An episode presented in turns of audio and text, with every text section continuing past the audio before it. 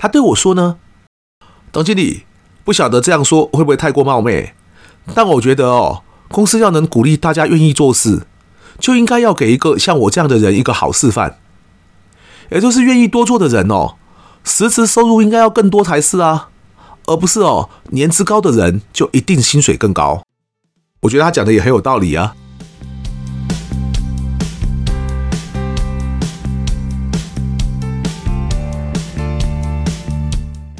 一谈就赢，Do the right thing。大家好，我是 Alex 郑志豪，欢迎收听一谈就赢。我们希望透过这个 Podcast 频道，让大家对谈判有更多的认识，进而能透过运用谈判解决生活中的大小问题。想要在目前服务的公司中获得加薪，而且是一定幅度的加薪，到底该选在什么样的时机去谈呢？我们在前一集提到了三种不同的时机哦。今天这一集呢，我们就来继续谈谈，在谈加薪的五大时机中呢，另外两种可行的时机到底是什么时候？很多时机啊，来得早不如来得巧。相对来说呢，好时机也很可能一纵即逝。你今天假如错失一个大好时机，下次要再等到类似的时机呢，搞不好就又会等个一年半载。所以，相较于之前提过的，去找工作或跳槽到其他公司时，薪资待遇该怎么谈？我觉得这两集关于在公司内部寻求加薪机会的内容呢，大家更应该抓紧时机赶快听，因为听完之后，如果你也正好在最近就遇到这五大时机中的任何一种，那就更应该心动不如马上行动，测试一下你自己到底有没有掌握住这两集的精髓哦。那么第四种时机是什么呢？那就是公司改组或者是部门调动的时候。这种时机和上次听到的第三种时机有点像，最大的不同呢，可能在于一般人啊会把这种时机看作一种负面的象征，往往担心害怕都来不及了，因为哇，不知道调去那边会不会不适应啊？公司该不会下一步就是裁员了吧？多数人哪还敢在这个时候去谈薪水呢？不过很多时候危机就是转机。其实公司或部门改组，假如要裁员的话呢，你可能早就被裁掉了。公司也不会麻烦的把你调来调去。当然了，也有些公司呢是把调动当做一种逼员工自己辞职的手段，这种公司也不是没有了。但我们就讲一个最坏的情况好了。假定这个公司把你调去别的地区或别的部门，是为了逼走你。这是你反过来跟公司要求说，自己的薪资应该随着这个非自愿性的调动而调整。你觉得公司会怎么想？公司可能更会担心夜长梦多哦，也觉得你不会是个软柿子，所以反倒会更愿意爽快点把遣散费拿出来了。被逼到自请离职，和起码有一笔遣散费可拿，你会选哪一种？应该还是会选有钱可拿的那一种吧。我举这个例子哦，不是要你提早找工作，而是想跟大家说哦，即使最坏的情况呢，也不过就是如此的话，那通常遇到公司改组或公司以其他的理由希望你调部门的时候呢，其实多数情况下应该代表公司呢还想要用你这个人。再举另外一个例子来说好了，例如你们公司突然被另外一家公司收购了。公司因而有一些部门或职务要调整，虽然上面的头头全部都换掉了，但越是如此哦，起码在接下来的一年半载之间，新老板或新金主呢，应该会力求人事上的稳固。总不能呢，上至公司的董事长和总经理，下至公司所有第一线员工，全都换人做看看，只剩公司招牌是一样的。我想应该没有什么公司会这样做吧。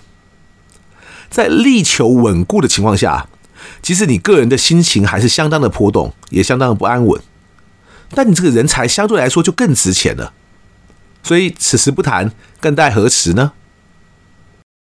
通常的状况哦，会是像这样的：公司会派人来跟你说，S 啊，你这两年在 Key Account 的表现都很不错啊，不但业绩都稳定的成长，而且客户那边的满意度也都不错。但是你也知道。公司最近改组嘛，我们想发展一些新的生意。正巧你之前也负责过经销商那边，跟经销商也都熟，所以我们想借助你的经验呢、啊，再回去管理经销商那个部分。你假如听到像这样的调动要求，不管你本人是不是喜欢，我都会建议你要装出一副看起来好像强颜欢笑的样子，然后对你的新老板说：“谢谢您的抬爱。其实现在要我回去经销商那个单位，也不是不可以啦。但是呢，水往低处流，人往高处走。您现在这个安排呢，会让我觉得自己好像是在倒退路的感觉，好像是叫我再去做几年前那个老位置。老板呐，假如您觉得我这几年表现也不错的话，总不好叫我拿着同样的薪水条件去做一个我早就证明自己可以胜任的位置吧。接下来呢，就把球丢给老板，他当然也会先回一些场面话，但只要你接下来能表明自己不是说说的而已，而是明示也好，暗示也罢。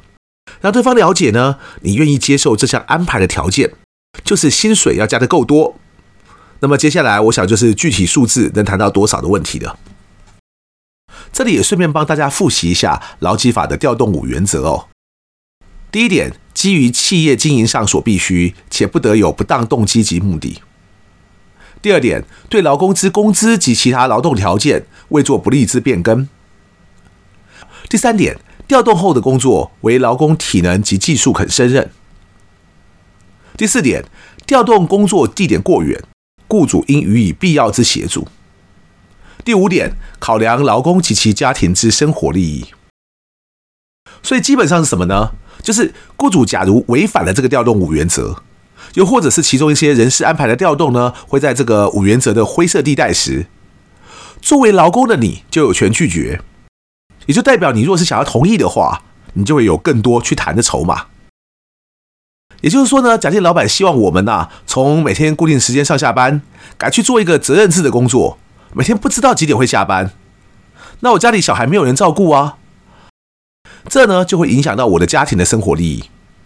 像这种情况呢，你就可以大方跟老板说：“老板呐、啊，现在找保姆不容易啊，而且找保姆也总要钱吧。”还有啊，我下班要赶快回到家顾小孩，所以可能得搭计程车啊。好歹你交通津贴也该多给一点吧。像这样多列个几项哦，你的加薪就有着落了。又或者公司建了新厂，想把你从台北调到台南，那可不是给个宿舍再加个高铁车票就行了。你不趁这个机会跟公司多要点加薪，岂不是扣多嘎吉吗？我之前就认识一个人啊。他当时那家公司好像经营的不太好，人事冻结呢，所以遇缺不补。那时他们负责苗栗的业务做不下去就离职了。后来公司觉得台北地区的业务人数太多了，所以挑了一个菜的，叫他改去跑苗栗。所以等于他每天都要去跑苗栗的客户。他那个时候傻傻的，听到公司说油钱我们会加给你，他就去了。然后每天早出晚归的，光是每天的工时呢，都起码增加两个小时。老实说，我觉得那家公司很恶质啊！油呢是车子在加的，油钱呢又不是我拿去吃饭养家，你只加我油钱有什么用啊？那个人呢这样做了两个月之后，也觉得怪怪的，他就跑去跟他的主管谈，但是他搞错方向了，他去苦苦哀求主管能不能把他调回台北。于是呢，那个主管就板着一张脸对他说：“小周啊，你看看啊，整个台北区啊。”就是你的业绩表现最不好，我是给你个机会啊！苗栗做得好的话，你还有机会翻身；只要继续做台北的话，你可能就没工作了。大家看看那个调动五原则哦，有哪一条是说你工作表现不好，公司就可以任意调动了？更何况啊，其中还明确的写，调动工作地点过远的话呢，雇主应予以必要之协助。这个必要之协助的空间呢就很大，光是一个油钱的补助就够了吗？从台北到苗栗差不多一百二十公里啊！哇，万一我太累了，开车闪神怎么办？多危险呐！就算要这个人呢，每天多喝几罐蛮牛，蛮牛也是要钱买的嘛。所以请公司多加点薪水，当然天经地义喽。接下来呢，还有第五个适合谈加薪的时机。那就是把握每一个有机会和老板一起出差或者平常一起吃饭的机会。当然了，和前面一样，我这里通称的老板哦，指的不只是最大的那个老板，任何有权决定或影响你能不能加薪的主管，也都算是哦。像这种基本上就是有一个和老板有机会因公相处一段时间，而且当然是以能独处的时机为最佳哦。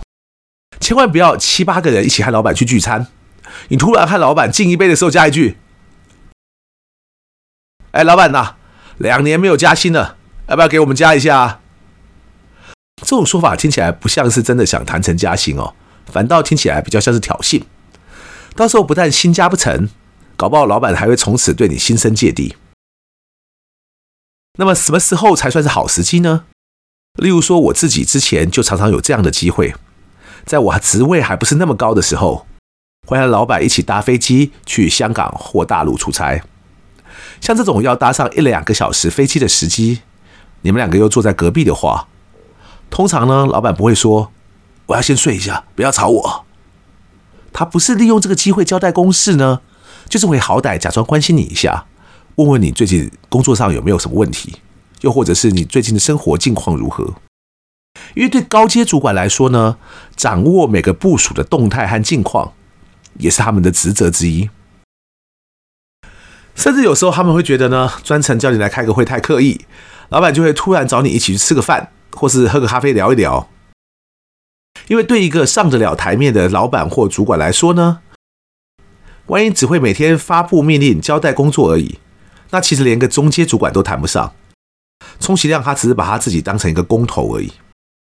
真要有点主管或老板的样子呢，他就应该找机会听听你的想法，关心你的近况。就好像前阵子才访台的 AMD 执行长苏姿丰哦，他带领 AMD 超微由亏转盈，股价大涨了四十倍，还被人称为半导体女王。他有次受访时呢，就曾经分享过一个他当年在 IBM 工作时候的故事。当时的他呢，在 IBM 带着一个十个人的团队。有天老板问他说：“Lisa，你有跟团队成员讲话吗？”苏姿丰回答说：“我无时无刻都不在跟他们说话。”但接着老板又问：“那你问过他们的感受吗？”他这次才发现啊，要当一个够好的主管哦。你不仅要懂得掌握工作和专案，你还得从日常开始就掌握每一个人，而且要能了解他们的感受。所以这个第五种时机的谈法呢，就和前面提到的另外四种时机大不相同。你会说出口的话也很不一样。虽然你不见得有机会每天或每个礼拜都和老板一起搭飞机或搭高铁，但假如要选在这种时机提的话呢，建议你不要想要一次到位的谈到非要对方给个承诺或直接同意不可，而是要利用这个机会呢，让对方清楚的知道你有加薪的需求或渴望，但是又不要太过压迫对方。也就是说，多些软性的诉求，设法让对方觉得你都对他掏心掏肺了，他好像不帮你这个忙会不好意思一样。所以呢，看起来要像是随口提起哦，但其实为了确实把握这个机会。你应该事前要在家里多多练习，才能一有机会就讲得出口。该怎么说呢？千万不要一开口劈头就说：“老板，我最近家里有困难，不加薪就活不下去了。”这听起来哦，比较像是要向人借钱掉头寸，不太像是在工作上要求加薪。以这个第五种时机来说呢，你必须要准备一个十到十五分钟的三段式架构。因为再长呢，可能就会让听的人不耐烦了。就这个三段式架构来说，第一段一定先用工作上的事带进去，因为你总要展现一个自己以公事为重的形象嘛。然后呢，难的是那个过桥的部分哦，但你还是要设法从第一段转到第二段，也就是你为什么需要加薪，又或者说公司为什么应该考虑给你加薪。我就有一次遇到一位部属对我说。先是讲到他自己最近接了很多新的专案，他其实也很高兴有这个磨练和学习的机会，所以我也跟他说这样很好啊，什么之类的。但他接着说，虽然他自己是很正面看待这些事啊，但后来发现呢，很多其他比他更资深的同事遇到事情是能推即推，能拖即拖，让他有时候也很感叹自己一个月没领多少钱，但是做的事呢，却比那些薪水更高的同事。多了一倍还不止。听到这里呢，我也知道他大概接下来想讲什么了，但是我也觉得很有趣，所以我让他继续讲。果然呢，他后来就讲到了刚刚那个三段式架构的第二段。他对我说呢：“董经理，不晓得这样说会不会太过冒昧？但我觉得哦，公司要能鼓励大家愿意做事，就应该要给一个像我这样的人一个好示范，也就是愿意多做的人哦，实质收入应该要更多才是啊。”而不是哦，年资高的人就一定薪水更高。我觉得他讲的也很有道理啊。接下来就是第三段，但不是一口气接着讲，而是要给老板一些讲话发挥的机会，而自己呢，装也要装出来一副好像很受教的样子，因为你想要铺陈出接下来的第三段。呃，老板，很感谢您的指教，您说的真的很有道理，我也会朝这个方向多多努力。不过，我想刚刚提到这个薪水的部分哦，也是希望您多给我一些机会，您看看能不能考虑一下。假如方便的话呢，我下周不晓得能不能和您约个时间，我们再专门针对这个话题谈一谈呢。接下来这个战线就会延长到对方答应你，或者是下次有机会再谈的时候。但我相信，只要你是个公司想留下来的人才，当老板听到你的这种心声之后，就算不会马上就加你薪。但他也会担心自己，假如一直拒绝你，你就干脆跳槽到别家去了。所以只要他听得进去，起码下次或者下个年度公司有要调薪的时候，他不但不会忘记你，应该呢，起码总还会把你的薪水调得比别人还高一些。我们前后这六集提到了好几个谈薪水的方式，从自己去应征一份工作时如何谈薪水，到被人挖角时该如何谈薪水。再到这两集的，在自己目前服务的这家公司又该如何谈加薪？希望能带给大家一些具体的收获。各位有什么和公司谈薪水成功的经验吗？又或者你有什么更厉害的方法想要给大家参考呢？欢迎来信告诉我。一谈就赢，希望能让大家都更了解谈判，当然更希望大家的薪资收入都能蒸蒸日上。感谢大家的收听，我是 X 我们下次见。